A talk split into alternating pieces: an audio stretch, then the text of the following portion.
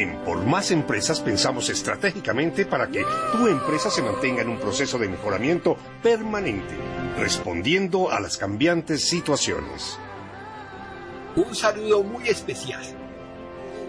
Hoy, la verdad, estamos muy complacidos, Jaime Fernando Rodríguez y Mauricio Salgado. Estamos iniciando una nueva temporada de podcast de Por Más Empresas Estamos en el año 2022. Queremos darles un saludo muy especial en este nuevo año, aunque tiene muchas ambigüedades e incertidumbres, también hay muchísimas posibilidades. Y a eso queremos enfocarnos en esta parte inicial de estos podcasts de este año. Mi apreciado Jaime Fernando, un saludo muy especial. Me encanta que podamos seguir juntos en este trabajo que se nos ha vuelto más que una costumbre, una necesidad. Un abrazo. Bueno, mi querido Mauricio, para mí es un gusto continuar esta serie de podcast y en este año con todo el optimismo, toda la esperanza y todas las ganas, que superemos todo esto que nos ha pasado y que sea para mejor y por eso, como tú bien lo dices, vamos a hablar de algunos temas que creemos se van a presentar este año y los siguientes.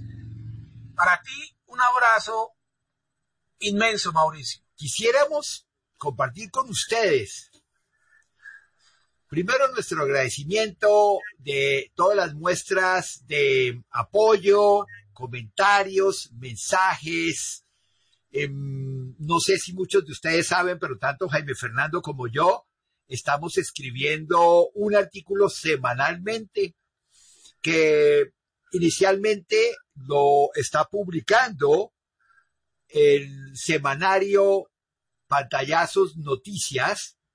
Lo van a encontrar aquí también en la descripción para que nos puedan seguir también en lo que escribimos tanto Jaime Fernando como yo todas las semanas. Queremos iniciar hablando de propósitos en esta nueva realidad.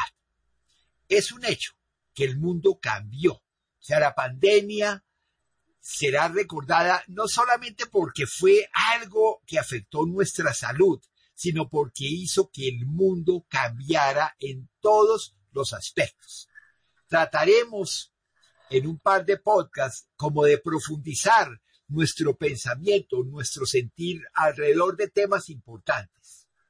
Quisiera empezar, Jaime Fernando, poniendo el contexto de lo que estamos hablando. O sea, ¿cuál es el contexto de esta nueva realidad?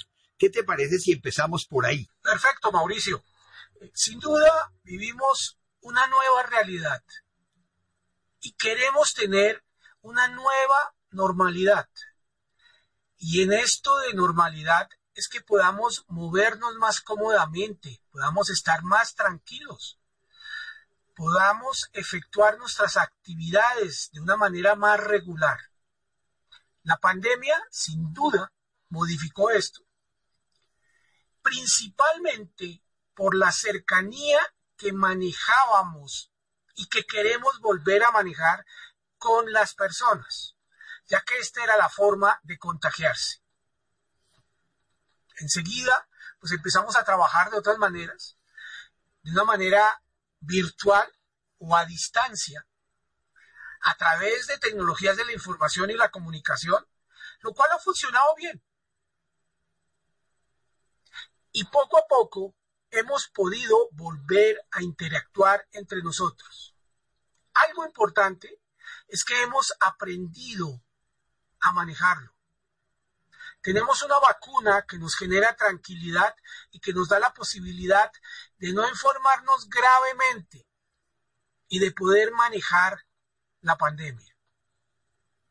Esto también ha hecho a nivel eh, de que la gente se comporte de manera diferente en cuanto al manejo eh, de los activos, de los vehículos, eh, ha influido en el manejo para un mejoramiento del cambio climático. Todo esto ha cambiado. Asimismo, pues hay muchos países que no han logrado tener el número de vacunas requeridas. Pero el mundo tendrá que volverse más solidario con todas estas personas y ayudarlos, ya que directamente nos van a beneficiar a todos. Esto como resumen de cómo veo esta nueva realidad. Mauricio, ¿qué opinas tú al respecto? Estamos en un mundo que como nunca antes se ha, empequeñecido. Los viajes aéreos sobre todo han hecho posible que uno vaya a sitios tan alejados como Australia, uno piensa que un viaje a Australia es lejísimos, pero gracias, por ejemplo, a los aviones, te demora dos días llegando, digámoslo así. Cuando antes pensar en ir en un barco era literalmente meses. Tenía que ser un, tremendo aventurero siquiera para pensar en eso. El mundo se había achicado, pero seguía siendo un mundo dividido.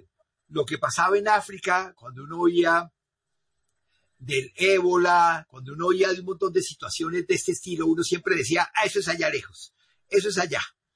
Cuando uno oía situaciones de, de lo que sucede en Siria, uno dice, ah, eso es allá lejos. China, pues cercana a nosotros por los productos que tenemos en la casa de la China, pero sí seguía siendo un país muy grande, pero también muy lejos.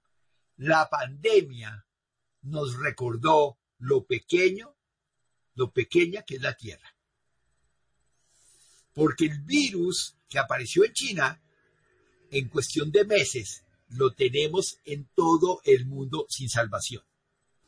Y el efecto mariposa, el aleteo de una pequeña mariposa al otro lado del mundo, tiempo después lo sentimos en estos países como si fuera un tsunami.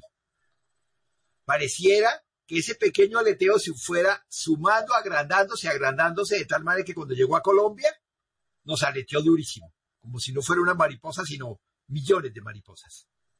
Porque algo más pequeño que un virus difícilmente lo puede uno ver. O sea, le toca a uno utilizar las imágenes que le mandan a uno los científicos, siquiera para entender qué es lo que está pasando. Yo diría que en esta nueva realidad, lo primero es que somos conscientes de lo que, que lo que se hace en un país tiene repercusiones en el resto del mundo. ¿No? Eso yo creo que se vuelve muy importante.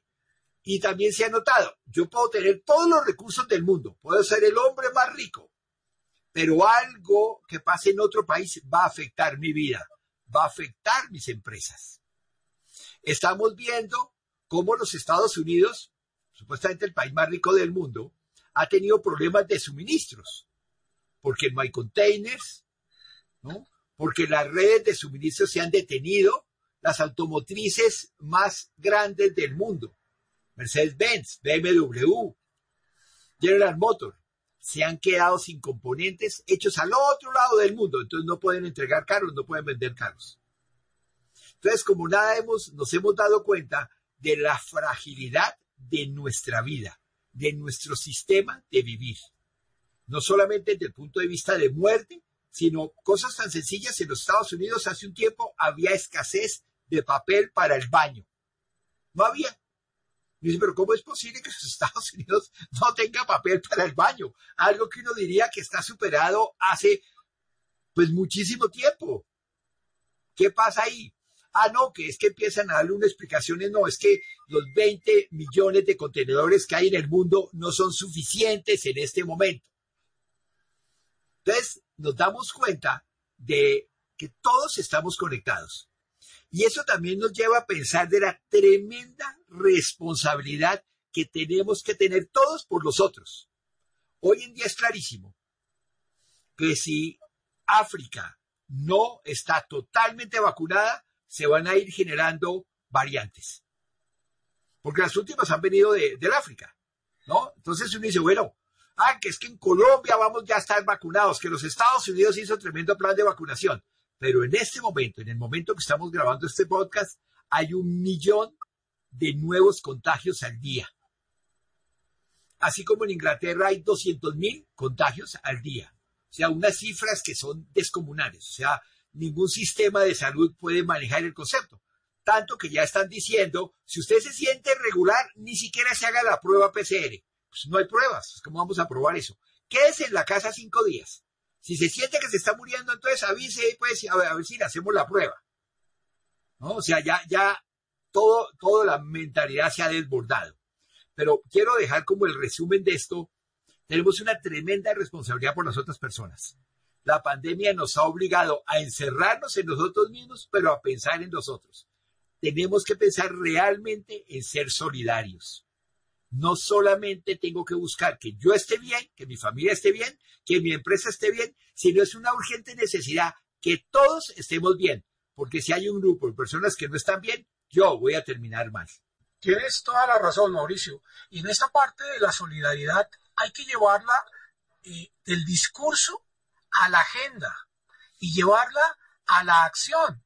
Y es que cada uno de nosotros nos preguntemos, ¿qué estoy haciendo para ponérsela un poco más fácil a aquel que lo necesita? ¿Estoy colaborando con algo de comida? ¿Estoy colaborando con algo de vestido? Estoy colaborando con algo de trabajo, estoy colaborando con algo de dinero a aquellas personas que lo necesitan. Creo que toda esta pandemia nos recuerda que en esencia y lo que nos ha sacado adelante son esas características humanas. No solamente de producir muchas cosas y ganar mucho dinero, Mauricio, sino de poder trabajar y colaborar conjuntamente para tener grandes logros. Y esto se nos ha olvidado. Nos hemos vuelto un mundo más utilitarista, trabajando juntos, pero menos solidario para ayudarnos entre todos. ¿Qué crees tú al respecto? Quisiera comentar sobre los superhéroes quiero que hablemos un rato de Superman. Un personaje muy conocido por nosotros. Yo diría, ¿quién de pequeño? Pues sí, de grande, porque yo quisiera ser Superman. Pero entonces dice uno, bueno, pero, pero, pero ¿por qué Mauricio está hablando de Superman en este momento? Superman tiene unas características terriblemente interesantes. Es el tipo que puede hacer todo. Vuela. Tiene una fuerza increíble con excepción de la kriptonita, nada le afecta, ¿no? O sea, el tipo puede volar por el espacio, el tipo creo que ni siquiera necesita oxígeno, ¿cierto? O sea, Superman es perfecto. Todos los que están yendo ahorita al espacio, pues no quedan nada al lado de Superman. Pero tiene una característica muy interesante, muy, muy interesante, y tal vez es lo que lo hace un superhéroe.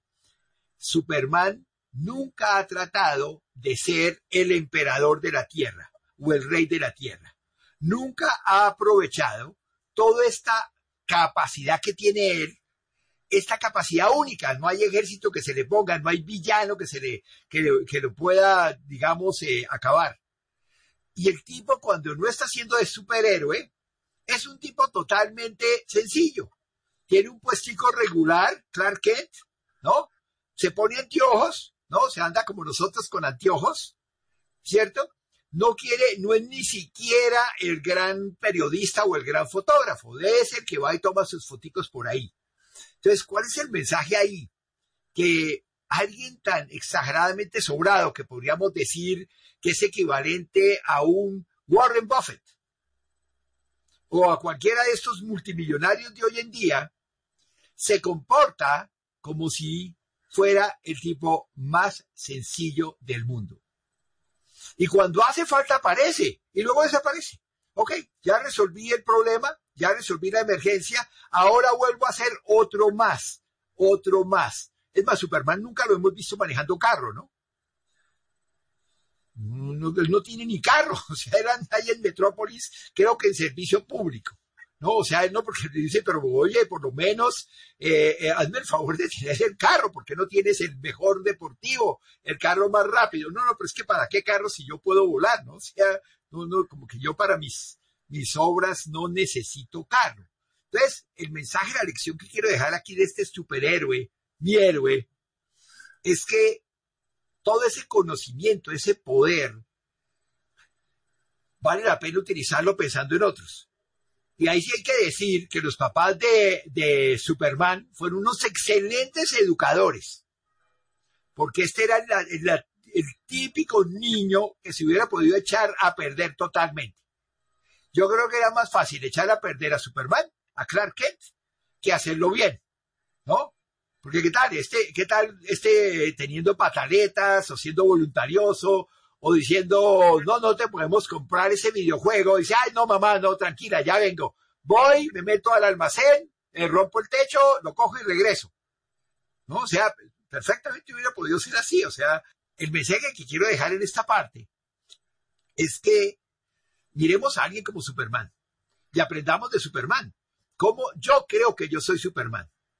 Cuando me comparo y empiezo a mirar a otras personas, digo, no, pues, perdón, yo tengo unos poderes, unos conocimientos, unas habilidades que las puedo utilizar para mí, bien hecho, para mi provecho, muy bien hecho, para mi familia, muy bien hecho, pero mucho más interesantes si las utilizamos para personas que no tienen esas posibilidades. A veces escucho de personas que dicen que los pobres son pobres porque no quieren trabajar. Dice, no, pues yo toda mi vida he trabajado y ve, yo no soy pobre. Digo, pero bueno, yo he tenido oportunidades. Desde pequeño he tenido todas las oportunidades que una persona puede tener. Familia, estudios, trabajos interesantes, mejor dicho, deja todo. O sea, no, no, no puedo, todas las oportunidades que alguien puede tener las he tenido. Y encuentro muchísimas personas que no han tenido esas oportunidades. Y no es porque no quieran, es que simplemente pues no han accedido, no han podido, no han sabido manejarlas, o no han sabido cómo abrir esas puertas, o qué estudiar, o sea, tantas cosas. Entonces, ¿qué tan difícil es que yo que he tenido oportunidades podamos hacer algo por estas personas que ni siquiera saben por dónde empezar? ¿Qué crees de esto, Jaime Fernando? Tienes toda la razón, Mauricio. Yo, creo que todos internamente tenemos un superhéroe, ya sea Superman, ya sea Batman, eh, ya sea Flash. Eh, depende mucho de las características personales de cada uno y que a veces nos, nos identificamos con ellos, con unos más que con otros. Y estos superhéroes tienen una serie de de valores y de capacidades y de competencias, tanto físicas como intelectuales, que nosotros también tenemos, ¿sí? De golpe no podemos volar, pero sí podemos hacer muchas cosas, ¿sí? Y estas debemos transferirlas hacia los demás y ver cómo se les puede ayudar a los demás. Siempre he pensado que de qué me sirve saber tanto o de qué me serviría tener tanto si no soy mejor para con los demás? Y ese es un pensamiento más solidario y más amplio y menos egoísta y personalista. Y esto tenemos que aplicarlo. Entonces, saquemos a nuestro superhéroe, veamos cuáles son nuestros superpoderes e implementémoslos en los demás y dotemos a los demás también de estos poderes y generémosles una oportunidad una oportunidad de estudiar, de trabajar, de ser mejor, de aprender, de motivarse. Todo esto lo podemos hacer. Y la gente sin duda se empoderará y saldrá adelante. Eso es como lo veo yo, Mauricio. Yo pensaría que podríamos pasar a otro punto que consideramos esencial en todo lo que estamos hablando, la educación. Perfecto. Y también valdría la pena empezar con un puntico la educación. ¿Qué es necesario enseñar en este momento?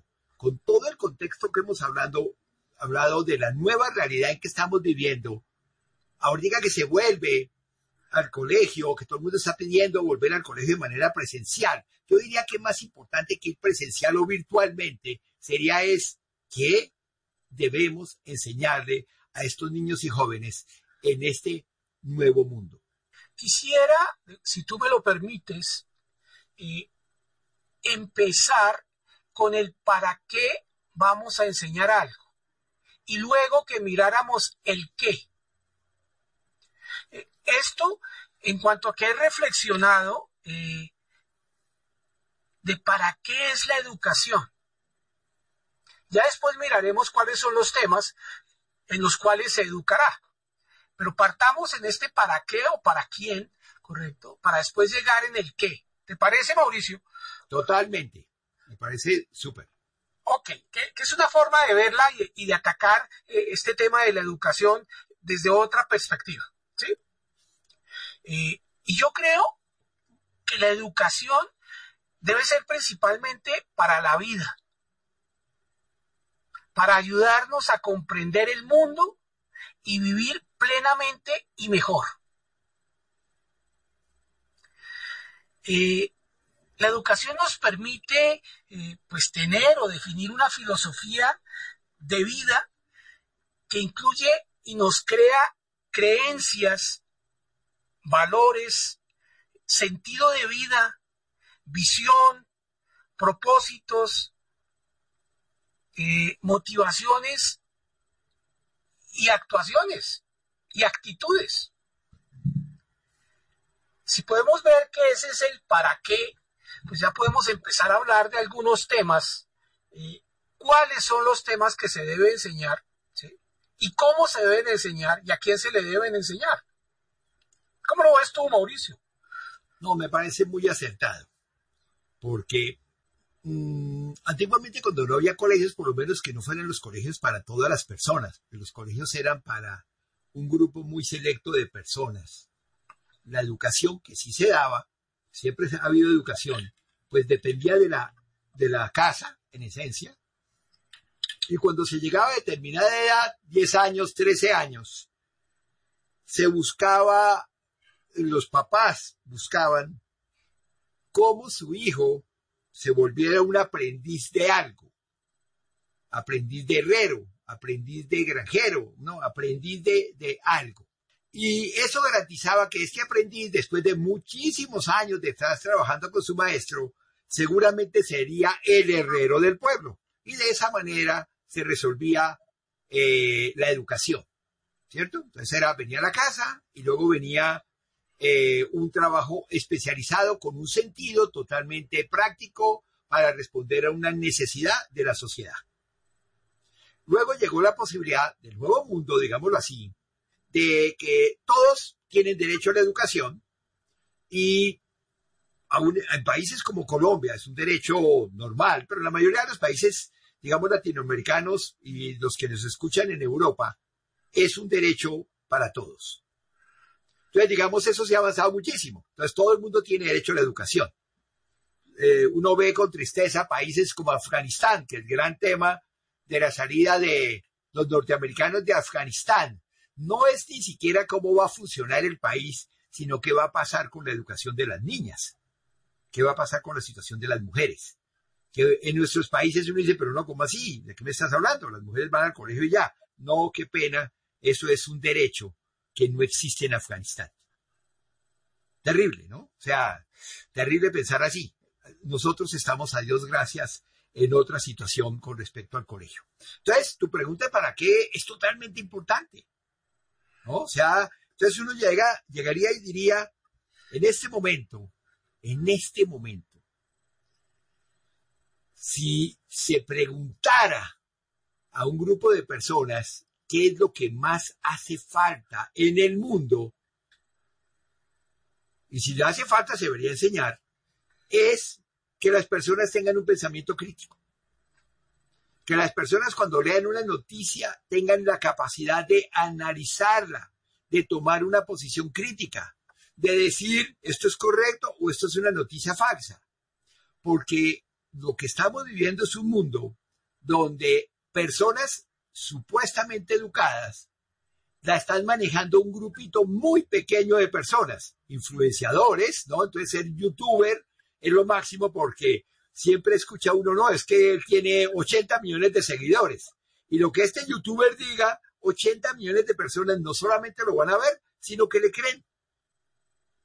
Y lo que digan los medios es, en una época se decía, es que eso lo leí en el periódico, eso tiene que ser verdad, eso está impreso. Si está impreso, es cierto. Y obviamente hay personas que tienen mucha credibilidad. Entonces uno dice, tal columnista lo dijo él, entonces debe ser cierto, porque él es una persona que investiga, él es una persona que, que revisa las fuentes, que se ha cerciorado de que todo lo que diga sea correcto. ¿Sí? Pero va uno mirando y estamos con una tremenda dependencia de lo que digan otras personas. Es difícil encontrar a alguien que diga, yo vi lo que dice este, lo que dice el otro, que es totalmente opuesto, y mi opinión es esta. Mi criterio, mi pensamiento es que tomo cosas de este, tomo cosas del otro, y yo pienso esto. Eso es rarísimo encontrar una persona así. Estamos en un mundo en que es más fácil seguir a alguien y lo que esa persona diga, lo creo a ciencia cierta y lo aplaudo sin mucho más análisis. De pronto, válido, de pronto la persona está en lo correcto, pero no todo el mundo siempre está en lo correcto. Yo creo que es urgentemente necesario en los colegios enseñar a pensar, a pensar de una manera crítica y que tomen una posición, la que sea, la que sea, pero que sea su opinión propia. Hay una situación que me parece increíble cuando uno la encuentra, que es que cuando nombran un personaje en algún puesto público, el personaje sale corriendo a borrar los comentarios que hizo en sus redes sociales. Y si alguien le tomó un pantallazo a esas redes sociales y lo saca después, él siempre dice, ay no, es que me sacaron de contexto, eso era en otro momento, yo pensaba así, es que yo dije, yo repliqué lo que otro me dijo. Entonces uno dice, oh, qué peligroso, porque este señor lo que me está diciendo a mí es que no es coherente lo que antes decía con lo que ahora dice. Es lo primero que yo pienso. Y que tomó este puesto porque se lo ofrecieron, fue un arreglo, y no porque sea coherente ni siquiera con lo que va a hacer. O cuando a alguien le sacan eh, un pensamiento en, eh, en algún periódico, alguna parte, él dice, ay, es que eso era una conversación privada. Entonces uno dice, uy, falta una coherencia entre lo privado y lo público. Yo debo ser coherente. Yo debo trabajar en algo que sea coherente conmigo, tanto en lo privado como en lo público. ¿Cómo ves esa necesidad que digo yo de pensamiento crítico, Jaime Fernando? No, Mauricio, totalmente indispensable en cualquier edad, a cualquier nivel y en cualquier espacio, ya sea en la empresa, en la casa, dentro de la sociedad. Fundamental que la gente tenga criterio de análisis de una situación, de una noticia, de una conversación. Y es lo que permite participar y sumar. Hay que respetar la diversidad. Podemos pensar diferente, pero basado en hechos, en verdades. No solamente decir por decir y decir cosas que no son ciertas, que hacen equivocar a la gente, como es el tema que venimos hablando. En general, Mauricio, eh, yo creo que hay que enseñar tanto habilidades duras como habilidades blandas. Las habilidades duras, pues, se han venido enseñando siempre toda esta parte de conocimientos técnicos, fundamental e importantísimo. ¿Sí? Los idiomas, total. Tenemos hoy que hablar varios idiomas para podernos eh, comunicar con diferentes culturas y diferentes países. ¿sí? Toda esta parte del pensamiento matemático, pensamiento computacional, pensamiento de diseño. Toda esta parte técnica es fundamental. Pero vamos a estas competencias llamadas o habilidades blandas que cada vez se requieren más para que como personas y como personas del género humano podamos interactuar y que podamos hacer honor ¿sí? a nuestra especie de que somos eh, seres humanos sabios. Y estas habilidades podrían ser eh, creatividad, inteligencia emocional, tener autoconocimiento, ser capaz de tener un autodesarrollo, capacidad de negociación, capacidad de trabajo en equipo, estas relaciones interpersonales tan importantes que hoy vemos que todo se hace eh, o están en dos bandos o en diez bandos y es el un bando contra el otro bando, etcétera, etcétera. Apertura hacia los demás. capacidad de escuchar, eh, compostura, forma de manejar todo, manejar las relaciones, manejar la escucha, paciencia. Y desde luego el que hablas tú de pensamiento analítico y crítico, que es fundamental. Estas creo que son una prioridad y que se requieren para esta nueva realidad. ¿Qué opinas tú al respecto, Mauricio? Pues mi estimado Jaime Fernando, creo que estamos totalmente identificados y con esto quiero que cerremos este podcast. De paso, ya los invitamos al siguiente porque tenemos otros temas dentro de este propósito, en esta nueva realidad que queremos explorar. Nos faltan temas como trabajo, como cambio climático, que pues es nuestra esencia en muchos de los temas que hemos venido tratando. Entonces, muchas gracias, Jaime Fernando. Nos vemos en el siguiente podcast, o mejor dicho, nos escuchamos en el siguiente podcast. Y a ustedes, hasta pronto. Hasta pronto. En Por Más Educación agradecemos todo el apoyo. Síguenos en las diferentes redes para que recibas contenidos exclusivos. Y no dudes en comunicarte con nosotros para que recibas un acompañamiento personalizado.